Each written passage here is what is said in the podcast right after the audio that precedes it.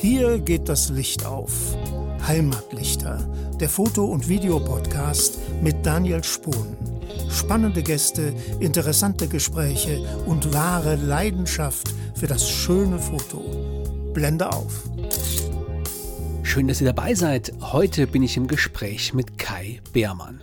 Kai ist selbstständiger Fotograf und Journalist und vielleicht kennt ihr Kai auch schon von seinem Podcast Gate 7. Dort dreht sich alles um das Reisen und die Fotografie und beides liegt Kai sozusagen schon im Blut. Denn nach dem Studium der Politikwissenschaft hat er bei verschiedenen Zeitungsverlagen als Redakteur gearbeitet und sich dann aber für das Studium des Fotojournalismus in Buenos Aires, Argentinien entschieden. Dort hat er gleichzeitig als Auslandskorrespondent für Südamerika gearbeitet.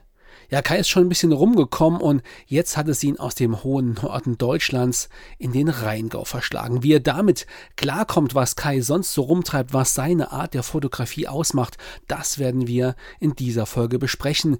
Kai gibt uns einen schönen Einblick in die Street- und Reportagefotografie und was wir, vielleicht eher Natur- und Landschaftsfotografen, von einem Fotojournalisten so alles lernen können.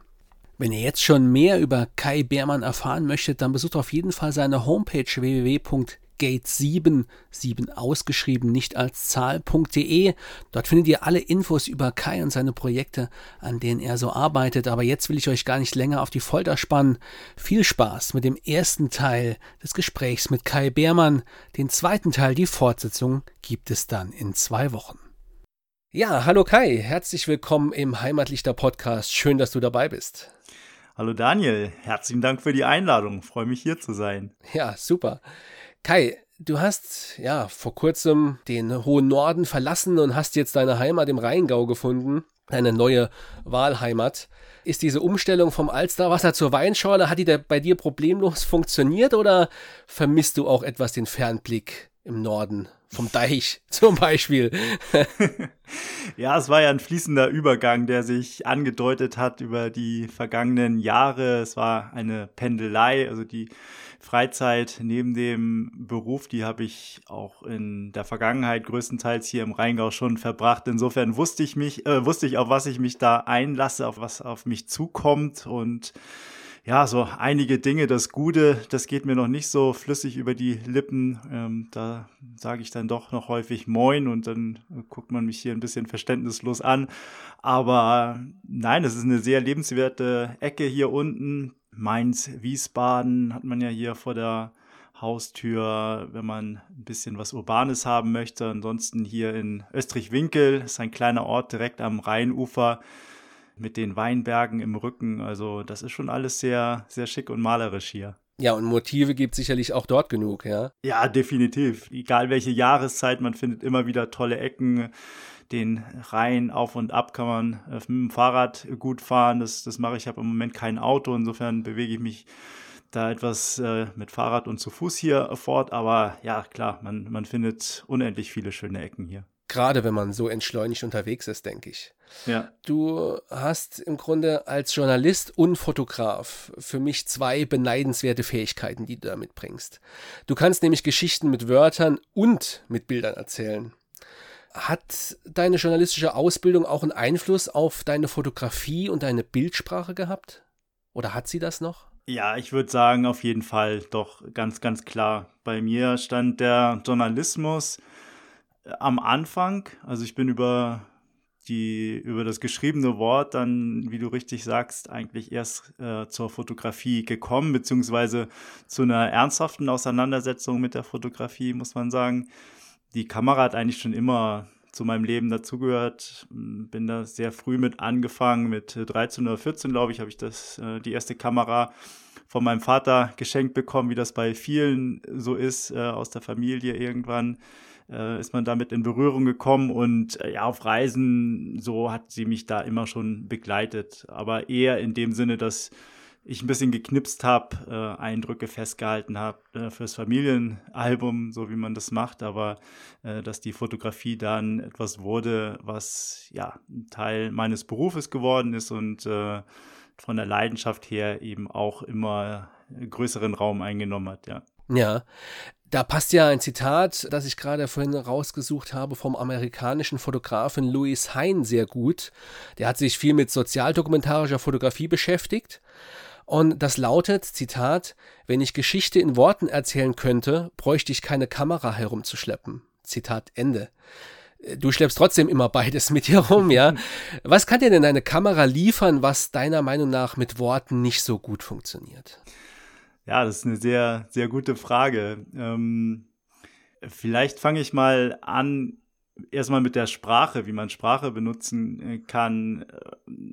Äh, Sprache ist ja etwas, was häufig ja an Begriffen, Griff, Begriffen hängen bleibt, die, die etwas allgemein äh, bleiben. Das hat den Vorteil, dass jeder sich irgendetwas darunter vorstellen kann, aber so die Nuancen, die, die, die Details, die muss man dann eben auch mit einem etwas schärferen Blick oder mit mehr Fokus auf die Wortwahl herausarbeiten. Also jeder stellt sich was anderes unter Adjektiven wie schön, oder ja, malerisch vor. Also all diese, diese Dinge, die besetzt ja jeder für sich anders.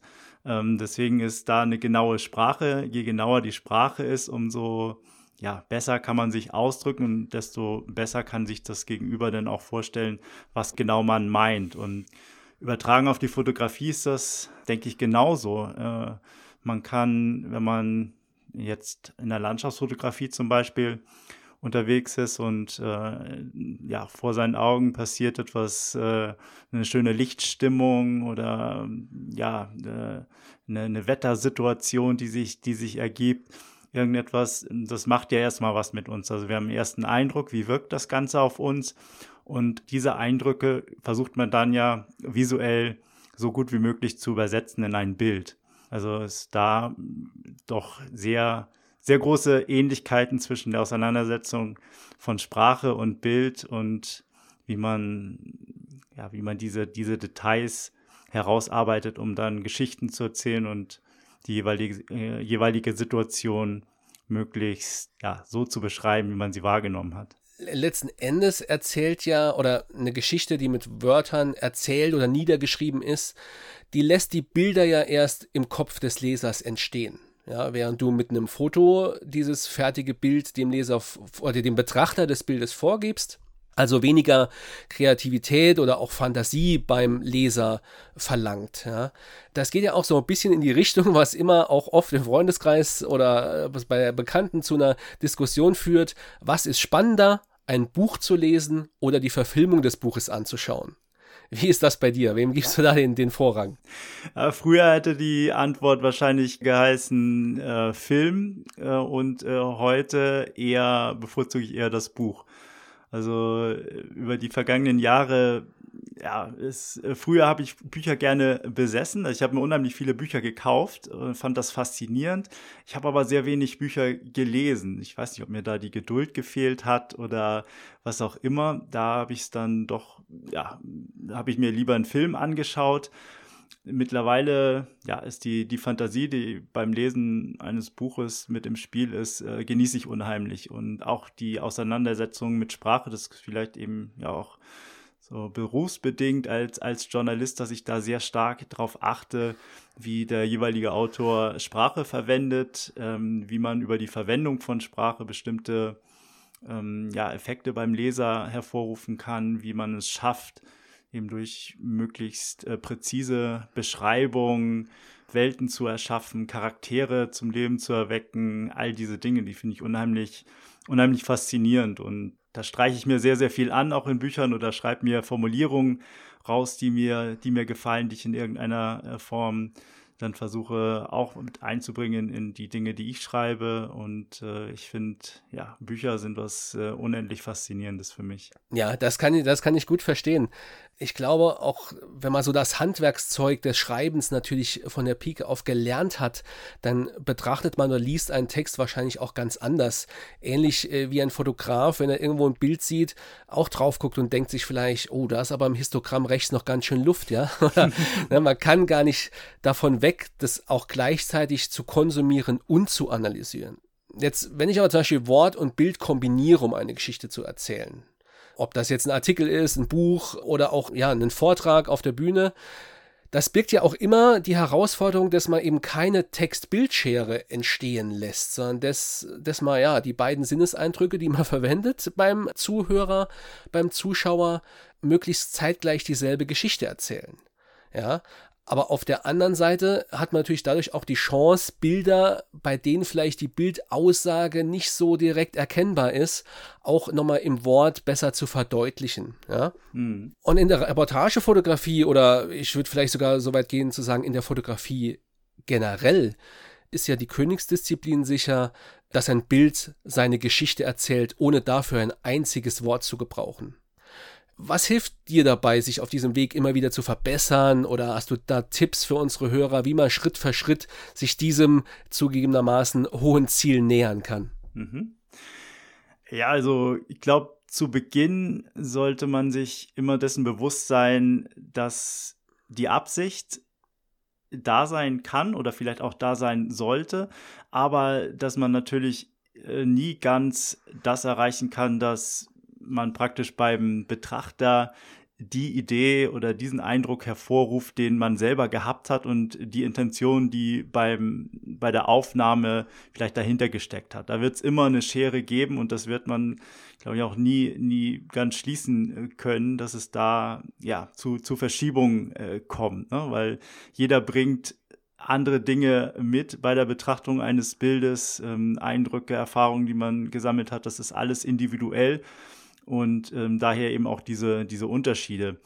Was ich als Fotograf tun kann, um diese Kommunikation möglichst äh, fließend und, und problemlos zu, zu gestalten, ist, sich immer zu überlegen, in jeder Situation, wenn ich fotografiere, was möchte ich damit aussagen? Wenn es jetzt bei einer Reportage zum Beispiel ist, was ist die Geschichte, die ich erzählen möchte. Das muss ich mir dann klar werden. Je klarer meine, die Vorstellung davon ist, was ich erreichen möchte, desto einfacher wird dann eben auch die Umsetzung. Also diese Schritte sollten schon bewusst abfolgen, weil erst wenn ich genau weiß, was möchte ich zeigen, kann ich mir die entsprechenden Werkzeuge suchen, auch fotografisch, was die Komposition angeht, was die Auswahl der Bilder angeht, der Motive, der Perspektive, all diese, diese Dinge, die mir als Fotograf zur Verfügung stehen, um zu kommunizieren, um etwas rüberzubringen, die kann ich dann gezielt einsetzen, um die entsprechende Aussage oder zu gewährleisten, dass diese Aussage so stark rüberkommt, dass sie bei jedem Betrachter äh, gleich erkennbar ist. Ja, und da sind Missverständnisse sicherlich nie ausschließbar. Man kann ja auch sagen, sobald ich einen Text oder ein Bild veröffentliche, also es der Allgemeinheit überlasse, ist es eben auch nicht mehr mein Werk und es ist das, was der Betrachter, der Leser darin sieht, seine Geschichte, die er hineininterpretiert. Und die kann ich natürlich nur zu einem gewissen Prozentsatz versuchen, in eine gewisse Richtung zu drücken, aber letzten Endes kommt es ja bei jedem völlig unterschiedlich an. Ja, aber absolut. vielleicht nochmal kurz zurück an den Anfang. Wieso ist es deiner Meinung nach überhaupt wichtig oder sagen wir erstrebenswert, dass ein Bild dem Betrachter eine Geschichte erzählt? Ja, ist eine gute Frage, ob das überhaupt wichtig ist. Ähm, stimmt. Naja, ich denke, wir Menschen, wir lieben Geschichten. Das äh, fing ja, geht ja schon tausende von Jahren zurück, äh, als wir noch äh, am Lagerfeuer in der Steinzeit in irgendwelchen Höhlen gesessen haben, als dann die Möglichkeit oder Sprache sich entwickelt hat, oder auch da schon davor durch äh, Höhlenmalereien, all diese Dinge, eben der, der Wunsch, etwas mitzuteilen, sich auszudrücken, das sichtbar zu machen oder, oder einem anderen zu kommunizieren, was in mir passiert, wie ich die Welt wahrnehme, wie ich Dinge sehe. Also die Kommunikation, die ist ja, passiert ja über Geschichten. Ob das jetzt verbal ist, eine Möglichkeit, oder jetzt in unserem Fall, wir, wir sind Fotografen, wir tun das durch unsere Bilder, vielleicht auch Videos, die wir drehen. Und ähm, ja, ich glaube, das steckt ganz, ganz tief in uns drin, eben dieser, dieser Wunsch, mit anderen in Verbindung zu treten und sie an, an dem teilhaben zu lassen, wie wir die Welt wahrnehmen. Und ich denke, letzten Endes wird ja jedes Motiv auch erst in seinem Kontext interessant. Also Kontext in Form von, in welcher Umgebung, in welchem Zusammenhang habe ich dieses Motiv abgelichtet, aber auch was ist mein Kontext als Fotograf, mein, mein Hintergrund, äh, ja, wie ich auf dieses Motiv blicke, welche Assoziationen ich dazu habe, das äh, spielt natürlich auch immer irgendwo eine Rolle. Aber wenn du jetzt mit deinen Bildern und in der Reportagefotografie ist das ja so letzten Endes die, die Aufgabe auch dahinter, wenn du mit deinem Bild eine Geschichte oder mit einer Bildserie, wenn es mit einem nicht gelingen sollte, eine Geschichte erzählen möchtest. Wie bringst du da irgendwie diese Bildaussage und doch eine möglichst ästhetische Bildkomposition in Einklang? Oder ja, anders gefragt, was kommt bei dir zuerst? Oder kommt überhaupt was zuerst? Ja, es hängt natürlich immer stark von dem Kontext ab. Wenn ich jetzt an eine journalistische Reportage denke, dann ist es häufig so, oder die Regeln, was Komposition angeht oder was ein, ein packendes Bild ausmacht oder ein gutes Bild ausmacht, diese, diese Dinge, die unterscheiden sich gar nicht davon jetzt im Vergleich zu anderen Genres. Also alle Regeln der Komposition wie, wie Drittelregel, ähm, solche Dinge, die spielen da genauso eine Rolle. Was vielleicht bei der Reportage ähm, noch besonders ist, ist je nach Kontext, äh, je nach Thema, kann ein Bild auch aus kompositorischer Sicht äh, nicht gelungen sein, aber trotzdem ein Bild sein, das man äh, sich anschaut, das packend ist, da kommt es dann eben auf die, die Bildaussage an. Was habe ich da fotografiert? Das kann so stark sein. Wenn das Motiv an sich so stark ist, dann verzeiht es auch den ein oder anderen Fehler bei der Komposition.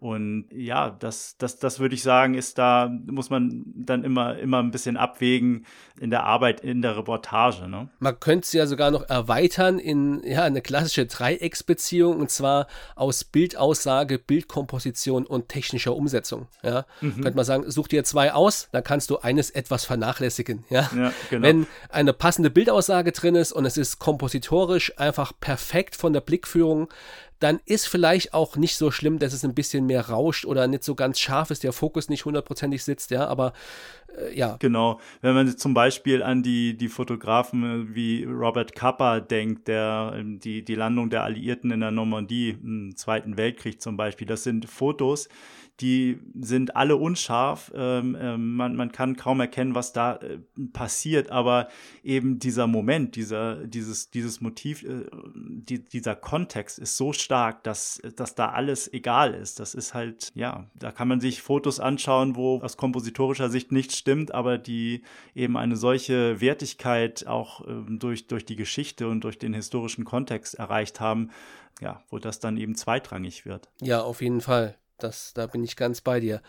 Man könnte ja vielleicht sogar sagen, dass zumindest bei vielen Fotografen in ihrer Entwicklung ja am Anfang steht eigentlich immer oder häufig ganz oben die technische Perfektion. Ja, man will es immer schärfer haben, immer besser und dann kommt irgendwann vielleicht mehr die Gestaltungsregeln dazu, weil die Drittelregel ist im Grunde sehr einfach erklärt, aber sie gekonnt umzusetzen und nicht nur plump anzuwenden, ist dann doch natürlich wieder eine Kunst.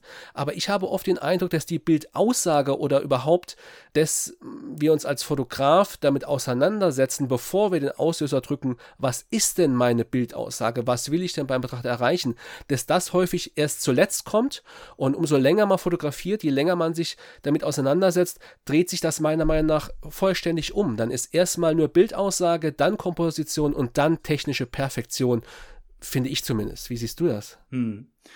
Äh, häufig spricht man ja darüber, über diese Frage, wie schafft man das, so einen eigenen Stil zu entwickeln. Und da geht es ja häufig in dieser Reihenfolge voran, dass man sich erstmal mit der Kameratechnik sehr, sehr stark beschäftigt, gerade am Anfang als Fotograf. Man möchte alles verstehen, wie, wie funktioniert die Kamera und geht dann darüber, dass Schärfe wichtig ist. Ähm, man, man kauft sich die Kamera da nach der Anzahl der Megapixel, all diese Parameter und, und, und glaubt dann am Anfang vielleicht, dass einem das dabei hilft, ein guter Fotograf zu werden oder dass das die Qualität der Bilder bestimmt. Und wenn man so ein bisschen weiter geht in seiner Entwicklung, dann erkennt man, dass, dass da noch viel mehr dazugehört, nämlich eben das Motiv, das Gespür, Situationen überhaupt erkennen zu können, das ist dann der fotografische Blick und dann eben die Zusammenführung aus beiden, dass man äh, versucht,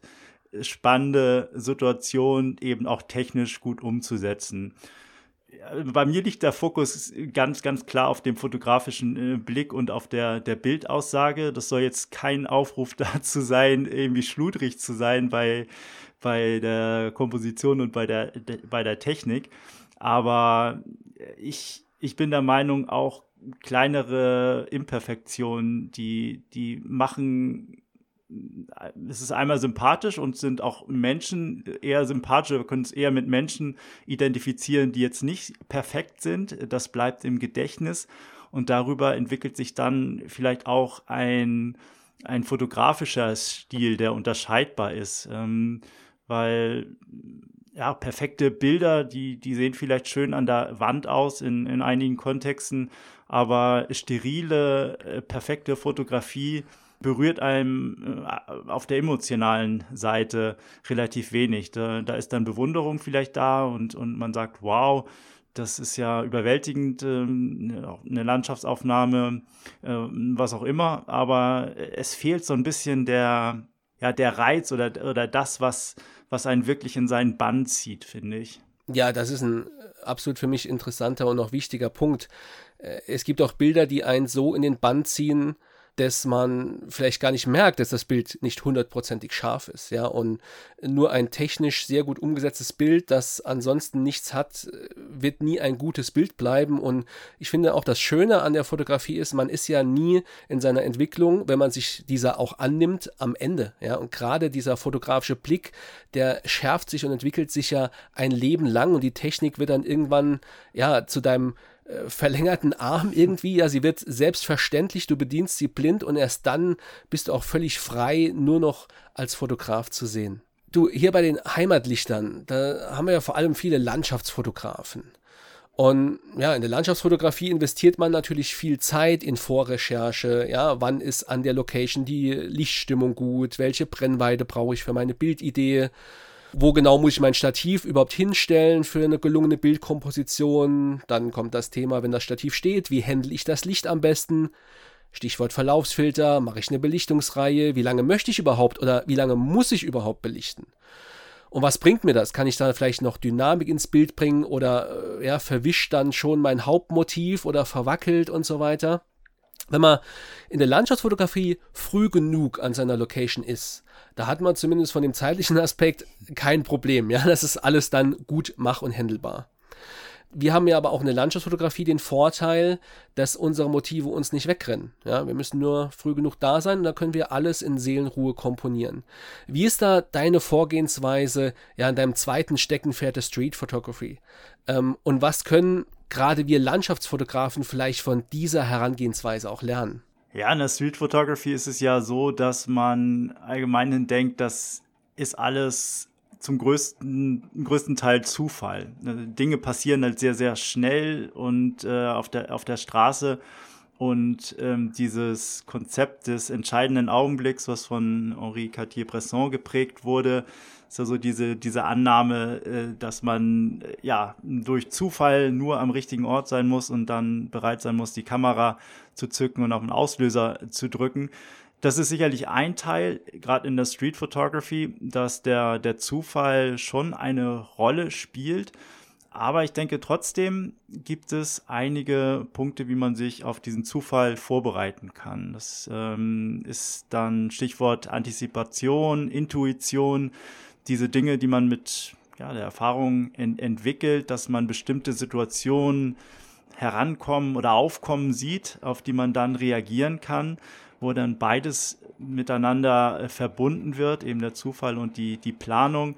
Ganz klassisches Beispiel ist ja in der Street Photography, dass man sich irgendwo in Anführungszeichen eine Bühne sucht, irgendeinen Ort, an dem vielleicht äh, besonders schönes Licht herrscht oder ein starker Kontrast durch, durch, durch hartes Licht, wo man Schatten und, und Licht hat. Ähm, dann kann man sich schon mal in gewisser Weise vorbereiten. Man komponiert das Bild und wartet dann einfach nur noch geduldig darauf, bis noch die entsprechenden Protagonisten mit ins Bild kommen, äh, sprich spannende Menschen, die dann das i-Tüpfelchen auf diese Szene setzen eine bestimmte Farbe dann mit reinbringen in das Bild, die dann ja sich mit bestehenden Farben vereinen und, und da zu einer spannenden äh, Komposition führen. Das ist so ein Beispiel. Das andere ist ja auch, dass Menschen Gewohnheitstiere sind. Das heißt, bestimmte Abläufe von Handlungen, die Menschen so, so ausführen, auch im öffentlichen Raum, die sind ja immer gleich. Also zum Beispiel ein Raucher, der hat seine Routine, wie er sich eine Zigarette anzündet. Das sind verschiedene Handgriffe, dann eben das Ziehen an der Zigarette, die Entwicklung von Rauch diese Dinge. Also so kann man durch Beobachtung von Menschen, von Verhaltensmustern auch sehr, sehr viel lernen und dann auch vorwegnehmen. Das heißt, ich weiß ungefähr, wenn ich eine Szene sehe, wann spielt sich etwas ab, wann sind die spannenden Gesten zu erwarten, wo ich dann bereit sein muss, auf den Auslöser zu drücken. Also Street Photography ist sicherlich viel Zufall und ähm, Glück spielt eine Rolle, aber man kann auch sehr viel tun, um, um dann eben äh, dem Ganzen noch ein bisschen auf die Sprünge zu helfen. Ja, ich denke, uns als Menschen fällt es natürlich auch ein bisschen leichter, das Verhalten anderer Menschen zu antizipieren und zu beurteilen, was wird aus dieser Situation werden, wo muss ich mich jetzt schon mit der Kamera positionieren, damit dann auch die Person genau dorthin läuft und dann sich genau vielleicht so bewegt oder so verhält, wie ich mir das wünsche. Mhm. In der Tierfotografie, ja, muss man diese Erfahrung sich erst erarbeiten durch viel Beobachtung, um dann zu erkennen, okay, ja, diese oder jene Spezies äh, hat auch seine Verhalten Verhaltensmuster und wie du sagst, ja, der Mensch ist auch nur ein Tier und hat auch seine Verhaltensmuster, die wir dann quasi für unsere Bildidee ausnutzen können. Hm. Ja, ich denke, da kann man auch als Landschaftsfotograf viel, viel draus lernen und ich erinnere mich da noch an unser Interview, Daniel, wo du ja auch über deine Tierfotografie gesprochen hast und eben da äh, Ähnliches berichtet hast, ne? dass eben dieses Studium der Verhaltensweisen äh, einem, einem dann auch hilft, bestimmte Situationen und, und Bilder besser zu antizipieren und vorbereitet äh, zu sein. Das ist schon, schon eine da gibt es Parallelen. Ich denke, das ist ja auch alles in dem größeren Kontext zusammengefasst, dass man nur das fotografieren sollte, was einen auch wirklich interessiert. Ja, und ein scharfes Bild von einem Motiv zu machen, ist mit der heutigen Kameratechnik kann das jeder, aber sich in die Situation in mein Motiv hinein zu versetzen. In deinem Fall jetzt, ja, du positionierst dich an der perfekten Ecke, hast deine Brennweite optimal gewählt und lauerst jetzt quasi auf deine Protagonisten, dass die möglicherweise noch in der, in der passenden Hemdfarbe genau vor diese Wand laufen und da hast du alles, wie du es möchtest. Ja, jetzt wartest du mit dieser perfekten Bildidee. In deinem Kopf ist das Bild eigentlich schon fertig.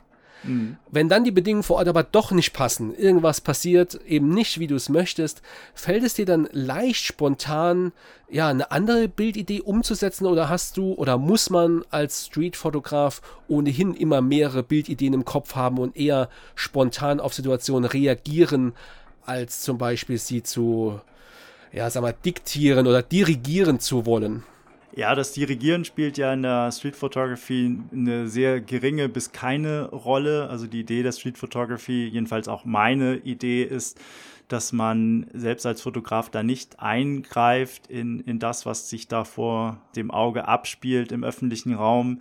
Insofern, das, das vermeide ich tunlichst. Und ähm, ja, es ist auf jeden Fall eine hohe Flexibilität, die da erfordert ist. Äh, man muss schnell reagieren können. Ähm, ja, Menschen sind äh, dann doch äh, in vielerlei Hinsicht auch eben nicht so berechenbar, wie man sich das manchmal wünscht. Und aber das macht gerade auch den Reiz aus, finde ich. Also gerade dieser, dieser hohe Fokus, der in der Street Photography erforderlich ist. Auf der einen Seite mag das sehr, sehr hektisch scheinen, jedenfalls so dieser Kontext in belebten Innenstädten, auf Straßen unterwegs zu sein, wo eben viel passiert, viele Sinneseindrücke auf einen einprasseln, was jetzt erstmal nicht so viel mit, ja, mit einem äh, Zustand, äh, fast meditativen Zustand zu tun hat. Äh, aber genau das ist das, was ich empfinde, wenn ich Street Photography mache. Ich bin da draußen so in meiner eigenen Welt und, und versuche, zwar die Eindrücke auf mich einwirken zu lassen, um zu sehen, wo könnte sich was Spannendes ergeben, aber der Fokus ist doch sehr, sehr klar. Also ich bin in dem Moment, wenn ich mit der Kamera unterwegs bin, ähm, so in, in diesem Flow, äh, diesem berühmten Zustand, wo man das Gefühl hat, ja, alles passiert so von, von alleine. Das ist so der Zustand, in dem auch dann die besten Bilder entstehen. Und klar, manchmal hat man Glück und wenn sich eine Bildidee nicht umsetzen lässt, dann hat man äh, den Plan B in der Hand, der dann aufgeht.